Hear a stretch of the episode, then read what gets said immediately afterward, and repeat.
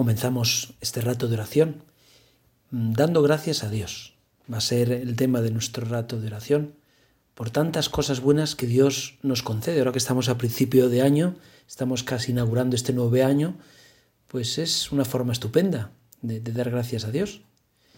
Y me acordaba de, pues hace ya, pues no mucho tiempo, que vino el padre de un amigo donde yo vivo, vino, no conocía la casa y estuvimos enseñándole la casa, comentando posibles mejoras y entre ellas comentamos los, los suelos, que estamos pensando darle, poner otros suelos diferentes. Aquel hombre trabajaba en una empresa de, precisamente de, terrazos, de, y entonces dio un respingo y dijo, ni se os ocurra cambiar el suelo, decía, ¿no? Pero es, es, es, un, es mármol, es, es un, además, además de muy bueno, es muy bonito que no, no cambiéis el suelo, no vais a encontrar nada mejor. Y a veces es que no nos damos cuenta o no valoramos tantas cosas buenas con las que Dios nos bendice.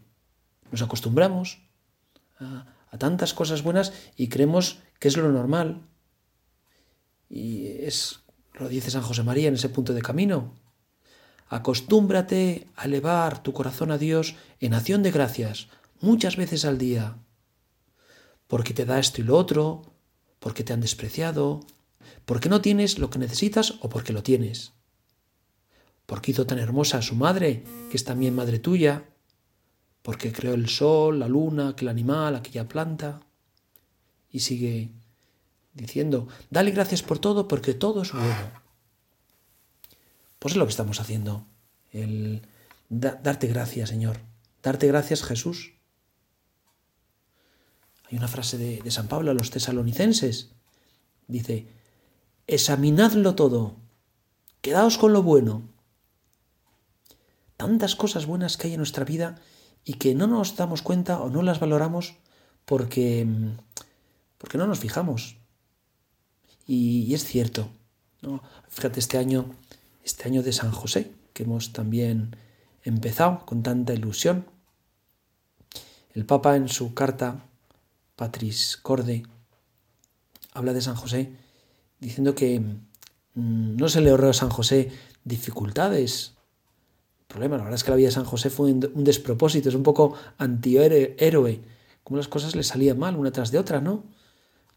De pues, la concepción inmaculada de la Virgen, no entendía, o luego pues tuvo que irse a Belén, y luego el niño nació pues en, en, un establo y tuvieron que salir corriendo a Egipto. Bueno, todo, todo le salía mal a San José, aparentemente. Y, el Papa, una de las cosas que, dice en la carta es que, Dios no solamente nos bendice con las cosas buenas, sino también, con las dificultades. Y San José, a través de esas dificultades, fue actuando. Dios pudo hacer milagros para que la vida de San José fuera más fácil, pero es que Él era el milagro. Dios contaba con Él con su imaginación y cómo también Dios cuenta con cada uno de nosotros para, para hacer milagros. Parecerá un poco pretencioso, ¿no? Hacer milagros como si fuéramos capaces de volar o, tener visión, eh, yo qué sé, en profundidad, como los rayos X. Me acuerdo eh, un campo de trabajo hace ya unos años en un país de África que iba con un, grupo de chicos y una de las actividades que nos tocó era eh, estar en un colegio de niños sordomudos. Lo llevaban unas religiosas que cuando encontraban eh, bueno, niños sordomudos, pues los llevaban a esta institución y les enseñaban a leer y a valerse por sí mismos. Pero luego también tenía un, dentro de este colegio niños sordo mudos y ciegos. Entonces ya eran niños que estaban muy aislados. Las familias a veces mm, les tenían incluso atados a un árbol, o los tenían en un corral, o no les prestaban mucha atención. También para protegerles, porque eh, se podían hacer daño, se podían perder.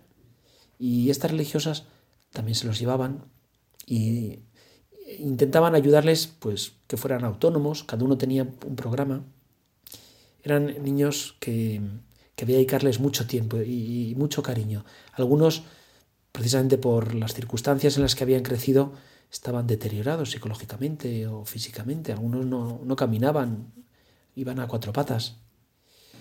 Eh, cuando terminábamos el trabajo que nos tenían encomendado en el campo de trabajo, mm, pues íbamos para allá, a estar un ratillo con estos niños, niños sordo, ciego y mudos. Y recuerda pues que algunos lo cogían hombros o jugaban con ellos a caballito. Es muy importante el contacto físico porque a falta de otras, otros sentidos, había uno incluso que se dio cuenta que uno de esos niños se lo puso a hombros y se hizo pis encima. Y digo, Dios mío, creo que se ha hecho pis. Bueno, ahí estábamos, ¿no? Dándolo todo. Y una de las profesoras nos dijo, en un momento determinado, oye, ¿vosotros queréis en los milagros? Y dije, pues sí, claro, creemos en los milagros. Por supuesto, ¿no? Sí, Dios hace milagros. Entonces nos quedó mirando y nos dijo, vosotros sois un milagro. Sois un milagro porque estos niños nadie quiere verles. Eh, las personas de su propia familia les olvidan, les ignoran, y aquí estáis vosotros jugando con ellos. Y esto, fíjate, nos decía, ¿no? Nos viene muy bien porque es como darles dignidad a estos niños. Vosotros sois el milagro, y los milagros os acompañarán, digo así, plan profético, ¿no? Los milagros os acompañarán. San José era el milagro.